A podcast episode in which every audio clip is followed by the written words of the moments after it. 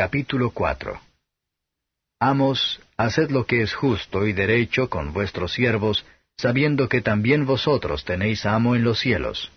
Perseverad en oración, velando en ella con hacimiento de gracias, orando también juntamente por nosotros, que el Señor nos abra la puerta de la palabra, para hablar el misterio de Cristo, por el cual aún estoy preso, para que lo manifieste como me conviene hablar.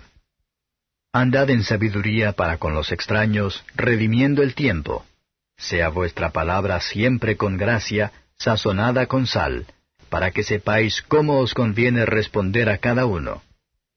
Todos mis negocios os hará saber Tíquico, hermano amado y fiel ministro y consiervo en el Señor, el cual os he enviado a esto mismo, para que entienda vuestros negocios y consuele vuestros corazones, con Onésimo, amado y fiel hermano, el cual es de vosotros.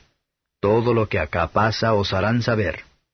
Aristarco, mi compañero en la prisión, os saluda, y Marcos, el sobrino de Bernabé, acerca del cual habéis recibido mandamientos, si fuere a vosotros, recibidle. Y Jesús, el que se llama justo, los cuales son de la circuncisión. Estos solos son los que me ayudan en el reino de Dios y me han sido consuelo. Os saludan Epafras, el cual es de vosotros, siervo de Cristo, siempre solícito por vosotros en oraciones, para que estéis firmes, perfectos y cumplidos en todo lo que Dios quiere. Porque le doy testimonio que tiene gran celo por vosotros, y por los que están en la Odisea, y los que en Hierápolis. Os saluda Lucas el médico amado, y Demas. Saludad a los hermanos que están en la Odisea, y a Ninfas, y a la iglesia que está en su casa. Y cuando esta carta fuere leída entre vosotros, haced que también sea leída en la iglesia de los laodicenses, y la de la Odisea, que la leáis también vosotros. Y decida Arquipo, mira que cumplas el ministerio que has recibido del Señor. La salutación de mi mano, de Pablo. Acordaos de mis prisiones. La gracia sea con vosotros.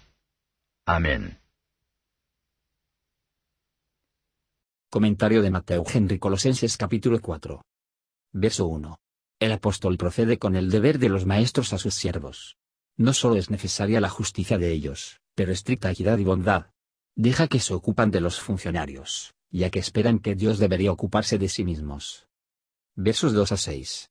Ningún derecho se puede hacer correctamente, a menos que perseveramos en la oración ferviente, y ver en ella con acción de gracias.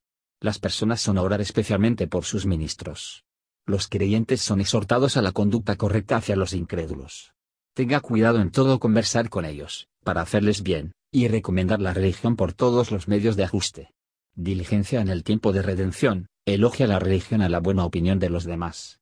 Incluso lo que es solo un descuido podría causar un perjuicio duradero contra la verdad. Deje que todo discurso sea discreto y oportuno, ya que se convierte en cristianos. A pesar de que no sea siempre de la gracia, debe ser siempre con gracia aunque nuestro discurso sea de lo que es común, sin embargo, tiene que ser de una manera cristiana. La gracia es la sal que las estaciones de nuestro discurso, y evita que se corrompe. No es suficiente para responder a lo que se pide, a menos que respondamos correctamente también. Versos 7 a 9. Los ministros son siervos de Cristo, y los compañeros de servicio a los otros. Tienen un solo Señor, aunque tienen diferentes estaciones y poderes para el servicio. Es un gran confort en los problemas y dificultades de la vida, tener hermanos cristianos que cuidan de nosotros. Las circunstancias de la vida no hacen ninguna diferencia en la relación espiritual entre los cristianos sinceros, participan de los mismos privilegios, y tienen derecho a los mismos aspectos. ¿Qué cambios sorprendentes gracia divina hace? Siervos faitles se vuelven hermanos fieles y amados, y algunos que habían hecho mal, se convierten en los compañeros de trabajo de buena. Versos 10 a 18. Pablo había diferido con Bernabé, en la cuenta de esta marca, sin embargo, no solo se reconcilió, pero le recomienda a las iglesias, un ejemplo de un espíritu verdaderamente cristiano y perdonar. Si los hombres son culpables de un fallo, se debe no siempre será recordado en su contra. Debemos olvidar, así como perdonar. El apóstol había consuelo en la comunión de los santos y de los ministros.